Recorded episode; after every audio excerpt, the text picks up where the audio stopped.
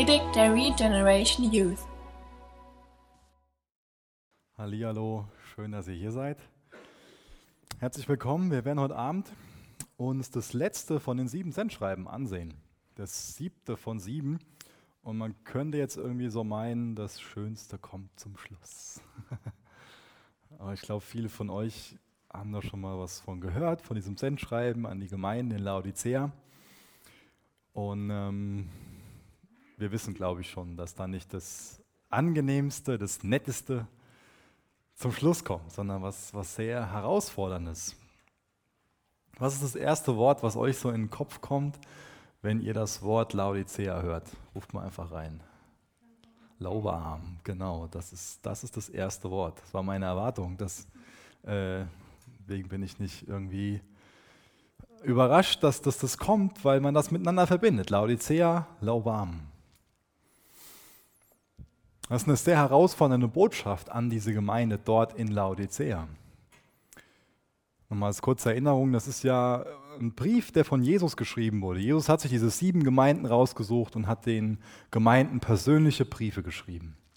Und in den meisten Briefen lesen wir von, von positiven Sachen, da wird ein Lob ausgesprochen. Ähm, man merkt, Jesus kennt die Situation vor Ort. Es wird aber auch schon kritisiert, aber auch ein Weg aufgezeigt, wie man jetzt im Glauben wachsen kann oder, oder andere Bereiche. Es ist also konstruktiv, was da auch an Kritik geübt wird. Und in diesem Brief wird nichts Positives erwähnt, sondern nur was ganz Herausforderndes. Und wenn man den Brief durchliest, dann ist es schon sehr deutlich. Wenn man sich das genau anguckt, dann sieht man verschiedene Wörter, sind schon sehr nett übersetzt. Ja. Da ist ähm, zum Beispiel dieses Wort aus dem Mund ausspucken.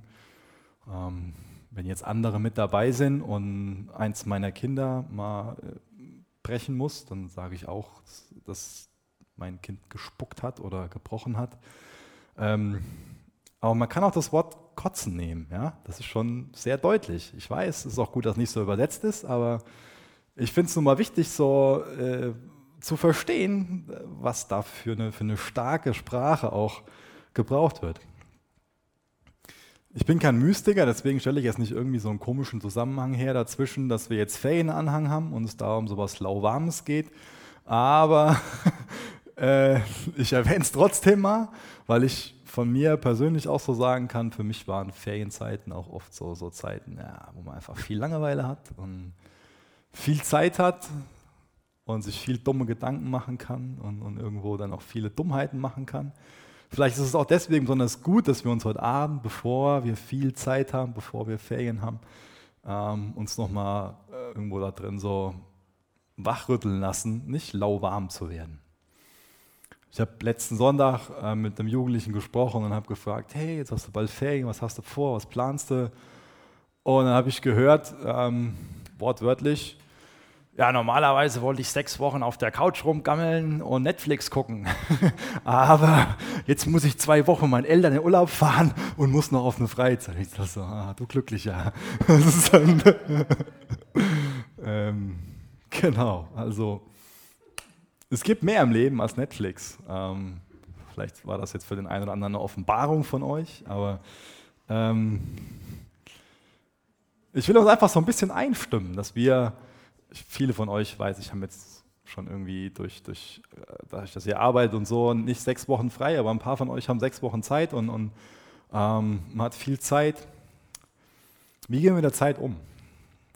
Lass uns mal heute Abend nochmal versuchen, ruhig zu werden und uns einfach darauf zu besinnen, was da im Text steht.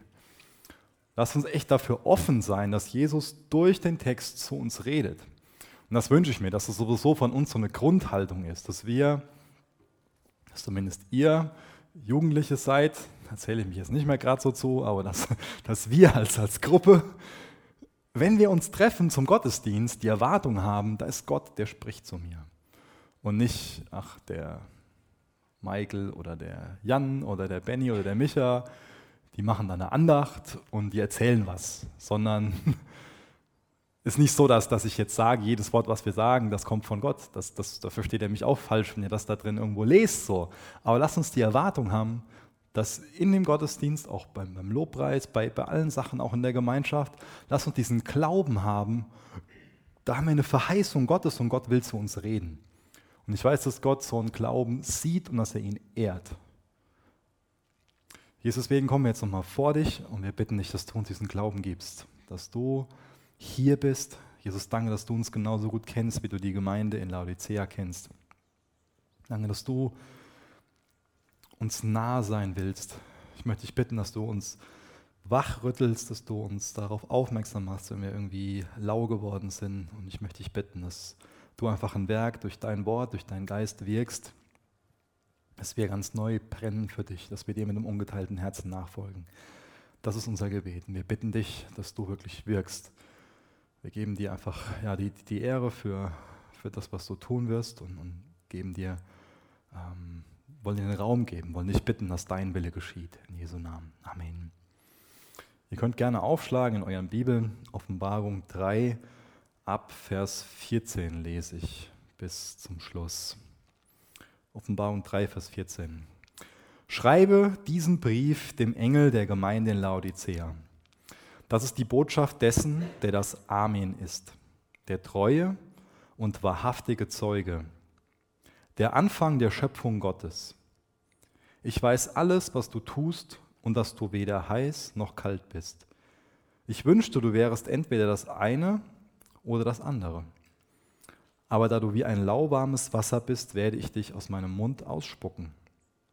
Du sagst, ich bin reich, ich habe alles, was ich will, ich brauche nichts. Und du merkst nicht, dass du erbärmlich und bemitleidenswert, arm und blind und nackt bist. Ich rate dir, von mir Gold zu kaufen, das im Feuer gereinigt wurde. Dann wirst du reich sein. Und kaufe auch weise Kleider, damit du dich bekleiden kannst und dich wegen deiner Nacktheit nicht schämen musst. Und kaufe Salbe für deine Augen, damit du sehen kannst. Wen ich liebe, den weise ich zurecht und erziehe ihn streng. Bleibe nicht gleichgültig, sondern kehre um. Siehe, ich stehe vor der Tür und klopfe an. Wenn jemand mich rufen hört und die Tür öffnet, werde ich eintreten und wir werden miteinander essen. Ich werde jeden, der siegreich ist, einladen, mit mir auf meinem Thron zu sitzen, so wie ich siegreich war und mich mit meinem Vater auf, meinen, auf seinen Thron gesetzt habe. Wer bereit ist zu hören, der höre auf das, was der Geist den Gemeinden sagt. Was ich sehr positiv an den Briefen finde und was ich jedes Mal so auch als Muster herausgestrichen habe, ist, dass es nicht nur um die Gemeinden geht in diesen Briefen, sondern dass es auch jedes Mal so ist, dass sich der Autor, dass sich Jesus vorstellt und dass er nicht nur sagt, ähm, ich bin der Sohn so, also ich bin Jesus und dann schreibt er was, sondern dass er auch seinen Charakter offenbart, dass er was über sich sagt, seine Eigenschaften. Und wir hören hier ganz am Anfang, wenn hier verschiedene Sachen gesagt. Also zum einen bezeichnet er sich selbst als, als das Amen. Der nächste Punkt ist, dass er ein treuer und wahrhaftiger Zeuge ist. Und als dritter Punkt, dass er der Anfang der Schöpfung Gottes ist. Wir haben gelesen, dass die Gemeinde so lauwarm ist. Das heißt, die Gemeinde ist halbherzig, so weder Fisch noch Fleisch. Sie ist unzuverlässig. Und dazu stellt der Name Gottes einen großen Kontrast dar, nämlich Gott ist, Jesus stellt sich hier als das Amen vor. Das drückt eine äußere Verlässlichkeit aus. Ich denke, ihr habt alle schon mal im Johannesevangelium ähm, gelesen da kommt es regelmäßig vor, dass da geschrieben steht oder das übersetzt wurde, wahrlich, wahrlich, ich sage euch. Und wenn ihr so ein bisschen Bibel-Nerds seid, dann wisst ihr, dass man dann besonders die Lauscher aufsperren muss, wenn da wahrlich, wahrlich steht, weil es dann um was besonders Wichtiges geht. Ja? Nicht so, dass es jetzt irgendwie so Dinge in der Bibel geben die unwichtig sind, aber wenn da wahrlich, wahrlich steht, das ist so, so, so, eine, so ein Doppelunterstrich, könnte man da so drunter machen. Das ist was ganz, ganz Wichtiges. Da wird ein, ein heißes Eisen angesprochen, was einfach von, von großer Bedeutung ist. Wenn man da sich anguckt, was das für Wörter sind, dann steht da Amen, Amen, ich sage euch. Das ist so eine, so eine, so eine, so eine Unterstrich, wie ich gerade schon gesagt habe. Das sind Aussagen dann von einer ganz großen Tragweite. Und wenn man Amen wörtlich übersetzt, dann könnte man übersetzen, so sei es. Das heißt, Gott unterstreicht nochmal seine, seine Aussagen, seine Versprechen, die er trifft und, und, und sagt dadurch aus, dadurch, dass er das Amen ist, dass er das auch erfüllen wird, dass er dazu stehen wird, was er sagt. Und ich wünsche mir, dass es eine ganz wichtige Erinnerung an uns ist, die uns zuversichtlich macht, die uns Hoffnung gibt, dass wir wissen, Gott wird zu seinem Wort stehen. Das ist eine ganz großartige Wahrheit, die dir hoffentlich total wertvoll ist. Weißt du das zu schätzen, dass Gott zu seinem Wort steht? Wir alle sind schon enttäuscht worden von, von Freunden, vielleicht von unseren Eltern oder von, von allen möglichen Leuten, die uns wichtig sind, weil sie ihr Wort gebrochen haben. Das ist uns nahegegangen. Ja? Das tut uns weh, das verletzt uns. Natürlich verletzt uns das, wenn jemand nicht zu seinem Wort steht. Aber Jesus ist ein treuer Freund, der zu seinem Wort stehen wird. Er ist das Amen. 2. Korinther 1, Vers 20, 2. Korinther 1, Vers 20, denn in ihm erfüllen sich alle göttlichen Zusagen. Deshalb sagen wir Amen, wenn wir Gott durch Christus ehren. Jesus wird das erfüllen, was er versprochen hat. Das ist wunderbar. Das ist sehr, sehr kostbar. Und ich glaube, dass wenn wir daran erinnert werden, wer er ist, dass das eine gute Voraussetzung dafür ist, nicht laut zu werden, weil das kann uns nicht kalt lassen. Ja? Das kann uns auch nicht lau werden lassen, wenn wir wissen, dass Jesus zu seinem Wort steht. Als nächstes wird über ihn gesagt, dass er ein treuer und wahrhaftiger Zeuge ist. Zeugen müssen verschiedene Voraussetzungen erfüllen. Eine Voraussetzung ist, ein Zeuge muss was bezeugen können. Also das, was er bezeugen will, das, das, da muss er irgendwie dabei gewesen sein. Ja? Das muss er gesehen haben mit seinen eigenen Augen. Das nächste ist, dass ein Zeuge im Normalfall vereidigt wird darauf, dass, dass er die Wahrheit sagen muss. Und er muss außerdem in der Lage sein, ja, darüber zu sprechen, was er gesehen hat. Er muss es in Worte fassen können. Und das ist so wunderbar, dass, dass wir das, was wir in der Bibel lesen, dass wir das von, von, von erster Hand bezeugt bekommen. Ja? dass wir wissen, dass Jesus das schon gesehen hat, dass er das in Worte fassen kann, um uns weiterzugeben. Er ist einer von uns geworden, damit er das in Worte fassen kann und uns weitergeben kann. Und auch hier ist wieder der Kontrast zu den Christen dort in Laodicea. Die sind nicht treu oder wahrhaftig, aber Jesus ist treu und wahrhaftig. Und wir können also nicht aus uns selbst daraus sein, aber wir können uns entscheiden, auf ihn zu schauen, auf Jesus, der treu und wahrhaftig ist und dadurch treuer und wahrhaftiger werden, mehr in der Wahrheit sein. Außerdem ist er auch der Anfang der Schöpfung Gottes. Es gibt ganz, ganz viele, will ich nur ganz kurz als eine Randnotiz machen, weil das heute Abend nicht so eine apologetische Predigt sein soll. Ähm, es gibt ganz viele verschiedene Sekten, die sich darauf berufen und behaupten, zum Beispiel die Zeugen Jehovas, die gehen her und sagen, ah, Jesus ist der Anfang der Schöpfung. Das heißt, Jesus ist das erste Wesen, was von Gott geschaffen wurde. Ja? Ähm, Jesus ist Gott, er ist ohne Anfang und Ende. Das hier beschrieben wird mit Anfang der Schöpfung, ist nochmal ein Unterstrich darunter, dass er Gott ist, nämlich er ist derjenige, der die Schöpfung am Anfang in seinem Kopf hatte und dann hat Wirklichkeit werden lassen. Das heißt, er ist der Urheber der Schöpfung, wie wir auch aus anderen Briefen wissen dürfen. Ja. Laodicea wird im Kolosserbrief mehrmals erwähnt. Warum erwähne ich das ganz am Anfang? Ähm, es ist wichtig, dass wir wissen, das ist keine Gemeinde, die vernachlässigt wurde, ja, wo es keine geistlichen Leiter gab und, und wo sich niemand darum gekümmert hat oder so. Das ist eine Gemeinde, für die gekämpft worden ist, für die besonders viel auch gebetet worden ist. Diese Gemeinde ist in der wohlhabendsten Stadt ähm, der dam also damals in dieser Gegend. Das ist so die reichste Stadt gewesen. Das heißt, die haben sehr gute äußere Umstände gehabt. Wir lesen nichts von, von Verfolgung oder so. Ich habe das oft erwähnt, wie die anderen Gemeinden verfolgt worden sind oder wie Armut da war, wie einfach schwierige äußere Umstände da waren. Aber die Laodicea, die hatten besonders gute äußere Umstände. Gute jetzt nach menschlichem Ermessen. So eine Sache, die schwierig für die war, die hatten nur eine schlechte Wasserversorgung und die mussten das Wasser aus zwei verschiedenen Städten in der Gegend herankarren oder also durch Kanäle dahin leiten. Und äh, zum einen die Stadt Hieropolis und aus Kolosse. Und ähm, Kolosse ist dafür bekannt, dass da ganz kühle Quellen waren und Hieropolis ist dafür bekannt, dass da heiße Quellen waren. Jetzt könnt ihr euch überlegen, wie das mit dem Wasser aussieht, warum ich das jetzt merken auch die ersten, warum ich das erwähnt habe. Wie ist das Wasser, wenn das in der Stadt ankommt, wenn das über einen längeren Zeitraum dann dahin transportiert worden ist oder dahin geflossen ist? Das ist alles lauwarme Plörre. Ja? Das hat denen nicht sonderlich gut geschmeckt, logischerweise. Und die haben auch damals keinen Kühlschrank gehabt, dass die sich da irgendwie was kalt stellen konnten. Ich trinke schon mal sehr gerne Wasser aus, aus der Leitung.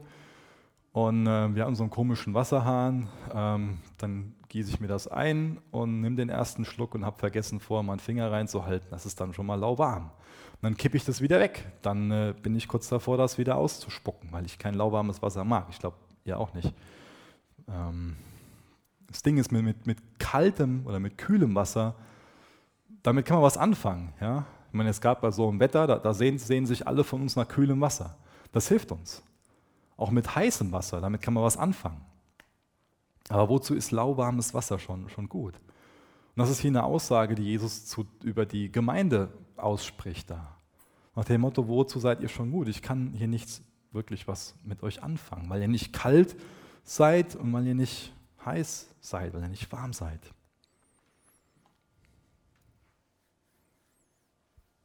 Wenn eine Gemeinde total kalt geworden ist oder tot geworden ist, wie zum Beispiel, ich glaube, über Sardes ähm, ausgesprochen wird, geschrieben wird, dann ist es viel einfacher, dass da eine Buße stattfindet, dass da eine Konfrontation stattfindet und eine Gemeinde merkt, oh, oder auch eine Einzelperson, hey, hier ist was falsch gelaufen in meinem Leben und meine Beziehung zu Jesus, die braucht einen anderen Stellenwert und ich brauche ein neues Leben.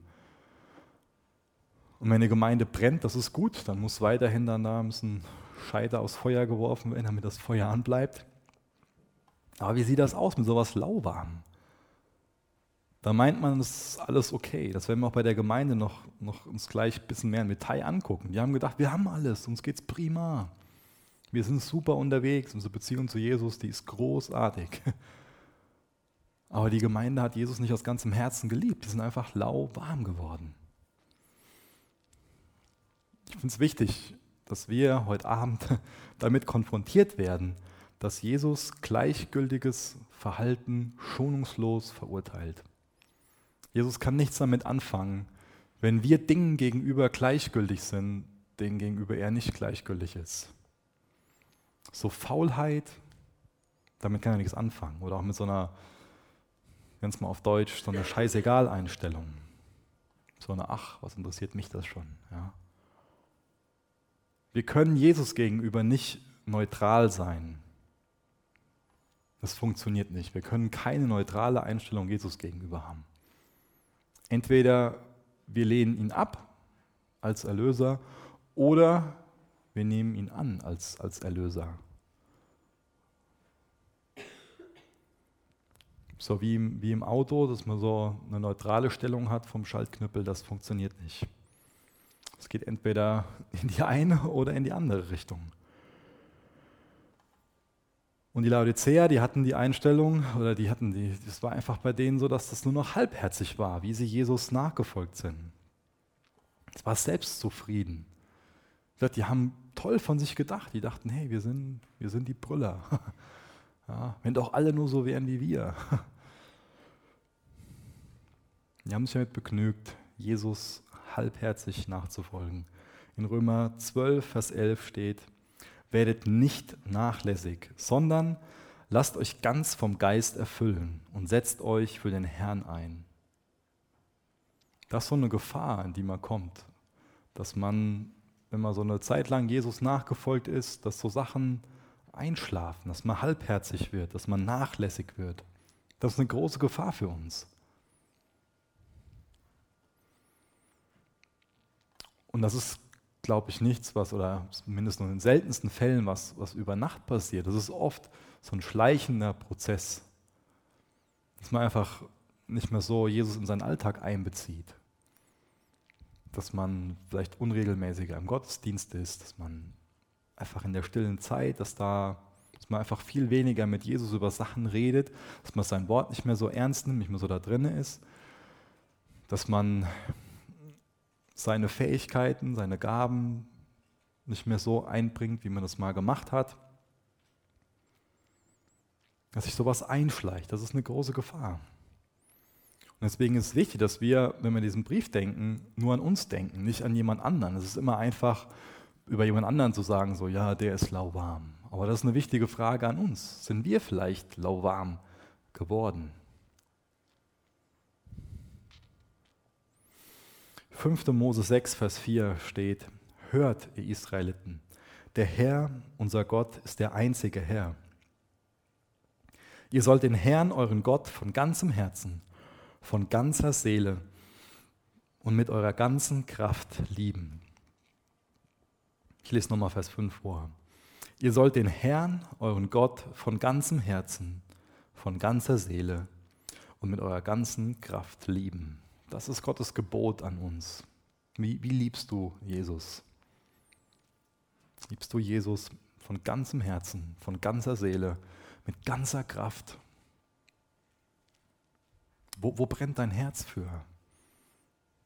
Was ist mit deiner Leidenschaft, mit, mit deiner Begeisterung? Wofür lebst du? In Vers 4 haben wir gelesen, der Herr, unser Gott, ist unser einziger Herr. Ich glaube, in der Theorie wissen wir das ganz gut so. Dieses erste Gebot, dass wir keine anderen Götter neben ihm haben, sondern dass er der einzige Gott ist, ja. Das würden wir so als Glaubensgrundsatz sofort unterschreiben, denke ich, gehe ich mal von aus.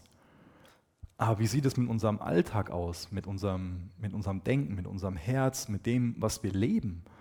Ist es nur so ein verstandesmäßiges Zustimmen zu einem Dogma, zu einer Lehre? Oder glauben wir das mit unserem Herz, dass er der einzige Herr ist? Oder gibt es da noch, noch andere Herren? Gibt es da andere Dinge, die wir mehr lieben als ihn, denen wir einen höheren Stellenwert geben, denen wir eine höhere Priorität beimessen? Ich weiß das bei mir aus eigener Erfahrung, dass, dass es einfach ein ganz übler Zustand ist, lauwarm zu sein. Deswegen, ich predige das heute Abend nicht so von oben herab. Das ist eine Sache, die bei uns passieren kann und wo uns Jesus dann helfen will und wo wir uns gegenseitig helfen sollten, wenn wir in einem lauwarmen Zustand sind, da wieder rauszukommen. Das ist ein ganz übler Zustand, wenn wir lauwarm sind. So als lauwarmer Christ, da ist man der Welt so ähnlich und dass man so tief in der Welt, dass man nicht wirklich glücklich als Christ sein kann, aber man ist so tief in Christus und man kennt Jesus so gut, dass man nicht wirklich glücklich in der Welt sein kann. Das heißt, man ist einfach nur elend, weil man mit einem Bein in der Gemeinde steht, mit einem Bein in der Welt. Und das so ein Hin und Her ist.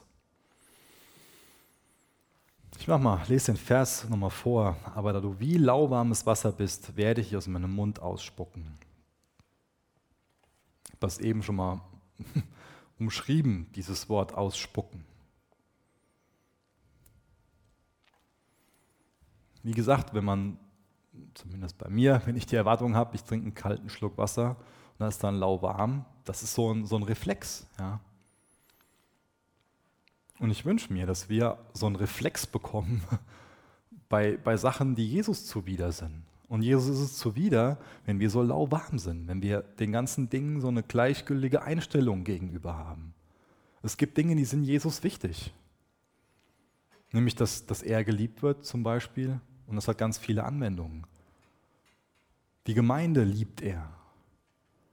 Haben wir eine gleichgültige Einstellung der Gemeinde gegenüber oder lieben wir auch seine Gemeinde? Jesus hat ein Herz für die, für die Armen. Jesus hat ein Herz für die am Rand der Gesellschaft stehen. Ich erwähne nur mal die Problematik gerade so mit dem, mit dem Mittelmeer und vielen Flüchtlingen, die hier hinkommen, die, die Hilfe haben wollen? Wie würde Jesus mit ihnen umgehen? Wie gehen wir mit ihnen um? Wie sehr brennt da unser Herz für oder wie sehr sind wir gleichgültig dagegen?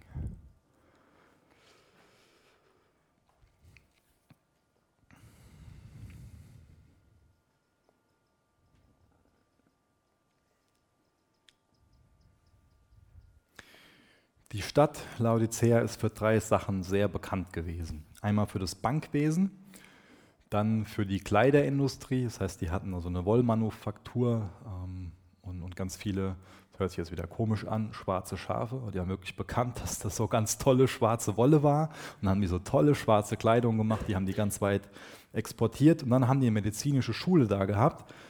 Und die war sehr bekannt dafür, dass die super gute Augensalbe hergestellt hat. Und auch die Augensalbe wurde sehr weit exportiert.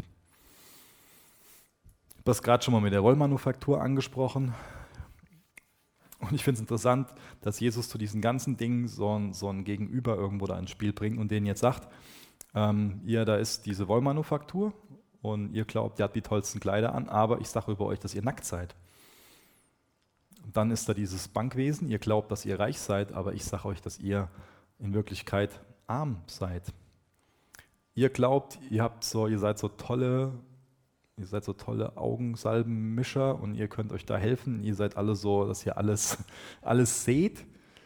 Aber die Wahrheit ist, dass ihr blind seid.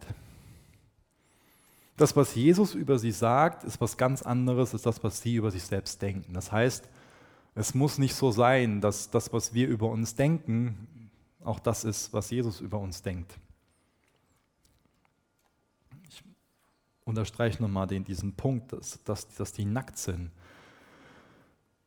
Heute gehen wir ganz anders mit Nacktheit um, als damals ähm, in, in, der Gesellschaft mit Nacktheit umgegangen worden ist. Wenn wir das in der Bibel uns ansehen, dann ist es einfach ein Zeichen von, von ganz großer Schande. Das lesen wir in ganz, es gibt ganz viele Verse, zum Beispiel in 2 Samuel 10, Vers 4, ich glaube, da geht es um, um, um, irgendwie ähm, Boten von einem David, dass die nackt vom Hof gejagt wurden. Das war voll die Erniedrigung für die. Ganz viele Stellen im Alten Testament, wo man einfach lesen kann, das ist einfach so ein, so ein Sinnbild für äußerste Erniedrigung. Das ist aber das Schlimmste, was einem passieren konnte, dass einem die Kleider vom Leib gerissen wurden und man nackt da stand. Das war einfach ja, sehr sehr zum Schämen. Auf der anderen Seite sehen wir aber auch in der Bibel, dass es ein Zeichen von einer ganz besonderen Ehre ist, schöne Kleidung anzuhaben. Zum Beispiel bei, bei dem Benjamin, bei dem Lieblingssohn, ja, lesen wir davon, dass er besonders schöne Kleidung anhatte. Hat er als Ehre von seinem Vater bekommen. Oder wie war das mit dem verlorenen Sohn? als er wieder nach Hause kommt. Auch er bekommt das beste Kleid an. Oder auch von dem Josef. Er bekommt von dem Pharao, als er auf dem Thron daneben ihm sitzt, sehr wertvolle Kleidung. Die Christen in Laodicea dachten so, hey, wir haben die edelsten schwarzen Sachen, die es so gibt. Die ganze Welt will es haben. Ja, der letzte Schrei. Wir sind so gut angezogen. Und Jesus sagt ihnen, in Wahrheit seid ihr nackt kauft euch Kleidung von mir. Das heißt, hier ist die Einladung, die Gerechtigkeit von Jesus anzuziehen. Wie sieht das mit dir aus? Was hast du für eine Gerechtigkeit an? Hast du so das, das Werk deiner Hände an? Kommst du mit so einer Werkgerechtigkeit? Denkst du, hey, ich bin doch eigentlich so ein guter Mensch, ich bin doch besser als, als andere und die meisten sind doch schlechter und, und als ich und Gott kommt schon auf mich klar? Oder weißt du, kommst du in dem Bewusstsein zu Gott, dass du in Gottes Ebenbild erschaffen bist? Auch, dass du Teil von einer gefallenen Schöpfung bist, dass du einen Erlöser brauchst, um dir ein neues Leben zu geben. Kommst du im Glauben an Jesus, denn dann kommst du rein und heilig, weil dann hast du Jesu Gerechtigkeit angezogen und dann bist du nicht mehr nackt.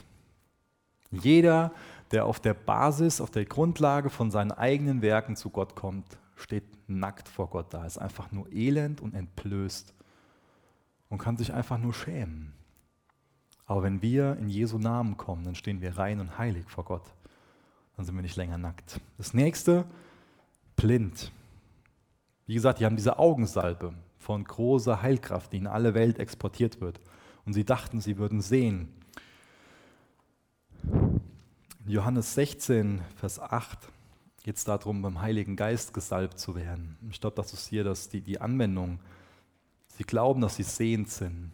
Wir haben es nötig, vom Heiligen Geist gesalbt, vom Heiligen Geist erfüllt zu werden, um Gottes Wort zu verstehen. Wir können uns nicht heilen durch unsere eigenen Sachen. Aber Jesus will uns heilen. Er hat uns einen Ratgeber, einen Seelsorger, einen Tröster geschickt. Er will unser Freund sein.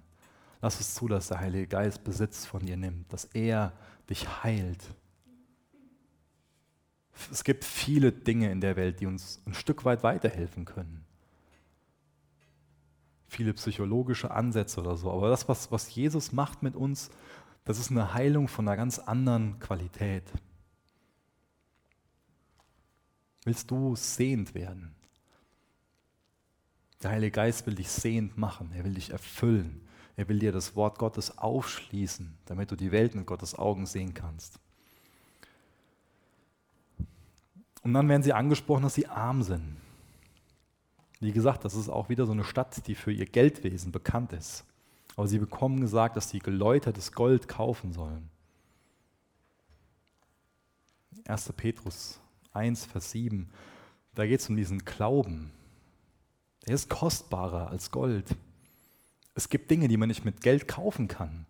Deswegen, welche Dinge sind besonders wertvoll für dich? Wir sind oft so eingelullt vom Materialismus. Ja? Wir leben oft so sehr für Geld und meinen, denken so viel, ja, wenn ich nur mehr Geld hätte, dann könnte ich mir das kaufen, dann ging es mir besser. Wenn ich dann das noch hätte und dann das und das. Und wir glauben oft, dass materieller Besitz immer voll der Zeichen von Segen ist. Und da stelle ich mal in Frage, wenn ich mir angucke, wie gesegnet andere Gemeinden sind, denen es materiell total schlecht geht, im Vergleich zu der Gemeinde Laodicea. Die Gemeinde Laodicea ist in einem desolaten Zustand, in einem ganz schlechten Zustand. Und das ist die Gemeinde, der es materiell gesehen am besten geht. Versteht mich nicht falsch, ich sage nicht automatisch, dass wenn es in der Gemeinde arm ist, dass es ihr geistlich besser geht. Auch nicht ein Christ, der arm ist, dem geht es nicht automatisch geistlich besser. Aber wir können uns einlullen lassen von Besitz, von Reichtum, von Luxus. Ich habe von einem Geschichtsschreiber gelesen, dass 61 nach Christus diese Stadt in Laodicea komplett zerstört wurde durch ein Erdbeben sondern nicht die einzige Stadt von den sieben, die durch ein Erdbeben zerstört wurde. Das erwähne ich, weil auch überliefert ist, dass dann, ich weiß nicht, ob es der römische Kaiser war, auf jeden Fall so ein römischer Offizieller, denen angeboten hat, hey, wir geben euch so und so viel Geld als Hilfe, damit ihr die Stadt wieder aufbauen könnt. So und so helfen wir euch. Und dann haben die Leute in Laodicea gesagt, nein, wir brauchen eure Hilfe nicht, wir sind reich, wir kriegen das auf durch unsere eigene Kraft, Finanzkraft und Kraft wieder hin. Das war die Einstellung von den Leuten dort. Wir brauchen keine Hilfe. Wir schaffen das. Wir haben alles, was wir brauchen. Das ist das Schlimmste, was uns passieren kann. Das macht uns elend, wenn wir über uns selbst glauben, dass wir alles haben, was wir brauchen. Wir brauchen Freunde. Wir brauchen einander als, als, als Freunde. Das ist ein Aspekt. Dazu sind wir geschaffen. Freunde zu haben, das brauchen wir, das ist enorm wichtig für uns. Und was noch viel wichtiger für uns ist, wir brauchen den Kontakt zu unserem Schöpfer. Wir brauchen Gott. Wir können nicht ohne Gott. Unsere Seele kann nicht Ruhe finden außerhalb von Gott. Wir haben einen Schöpfer und bis wir wieder vereint sind mit dem Schöpfer und bis wir wieder dem Zweck nachkommen, für den wir erschaffen wurden, sind wir ganz elend. Wie gesagt, die dachten, dass sie sehend sind, dass sie reich sind, dass sie tolle Kleidung anhaben, aber die Wahrheit über sie ist, sie sind nackt, blind, arm. Die brauchen Hilfe. Die brauchen jemanden, der sie anzieht, der sie reich macht und der sie sehend macht. Und das will Jesus für uns tun weißt du, dass du einen Erlöser brauchst. Nicht nur, damit du so ein Ticket in den Himmel ziehen kannst, sondern damit du jeden Tag leben kannst. Nach menschlichen Maßstäben war das eine ganz blühende Stadt in Laodicea. Aber nach Gottes Maßstäben war diese Stadt, diese Gemeinde total lau. Wie sieht das mit uns aus? Sind wir das blühende Leben in Christus Oder sind wir vielleicht auch lau geworden? Wen ich liebe, den weise ich zurecht und erziehe ihn streng. Bleibe nicht gleichgültig, sondern kehre um. Gott geht es hier nicht um Bestrafung, sondern ihm geht es hier um Einsicht. Es geht hier darum, dass, dass so erzieherische Maßnahmen getroffen werden, nenne ich es mal. Aber die sind nicht als Strafe gedacht, sondern die sind dazu gedacht, um Menschen zurückzubringen zu Jesus. Ich muss darüber nachdenken.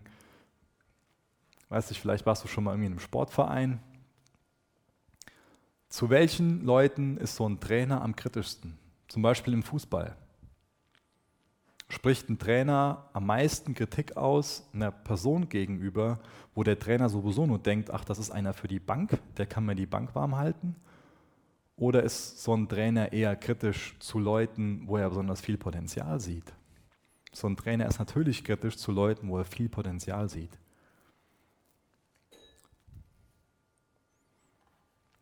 Und wenn Jesus jetzt zu dir gesprochen hat oder überhaupt, wenn Jesus zu dir spricht und wenn es kritische Worte sind, dann ist es wichtig, dass du da nicht nur betrübt bist und du denkst so, ah, ich bin nur lau und äh, jetzt bin ich fertig, sondern dass du da auch eine Wertschätzung da drin siehst, dass du als lau bezeichnet wirst. Nicht in dem, dass du lau bezeichnet wirst, sondern dass du weißt, Jesus hat was mit dir vor. Jesus will nicht, dass du länger lau bleibst. Der ist nicht am Ende mit dir. Ja? Wir haben am Anfang gelesen, er ist der Anfang der Schöpfung. Er weiß, was aus dir wird. Er weiß, was aus dir werden kann. Er hat dich geschaffen, weil er dich will. Jesus hat dich geschaffen, weil er dich will. Das ist eine ganz wichtige Wahrheit. Er ist nicht mit dir am Ende. Absolut nicht. Es ist wichtig, dass wir Jesus echt an unser Herz lassen, dass wir sagen, Jesus, hier ist mein Herz. Ich will dich ganz neu lieben, mit ganzer Kraft, mit all meiner Stärke. Jesus ist nicht am Ende. Wie gesagt, er spricht zu uns, er macht uns Dinge klar, weil er Potenzial in dir sieht, weil er dich gebrauchen will, weil er ganz neu will, dass du brennst für ihn. Und dann steht da, siehe, ich stehe vor der Tür und klopfe an. Wenn jemand mich rufen hört und die Tür öffnet, werde ich eintreten und wir werden miteinander essen. Das ist Gottes Herz. Gott ist hier nicht am Ende. Er steht vor der Tür und er klopft an. wisst ihr, wo das Bild herkommt? Wer will, kann sich mal Hohelied 5 aufschreiben. Das ist eine Geschichte, wo es darum geht, dass ein Liebender bei seiner Geliebten anklopft und eintreten will.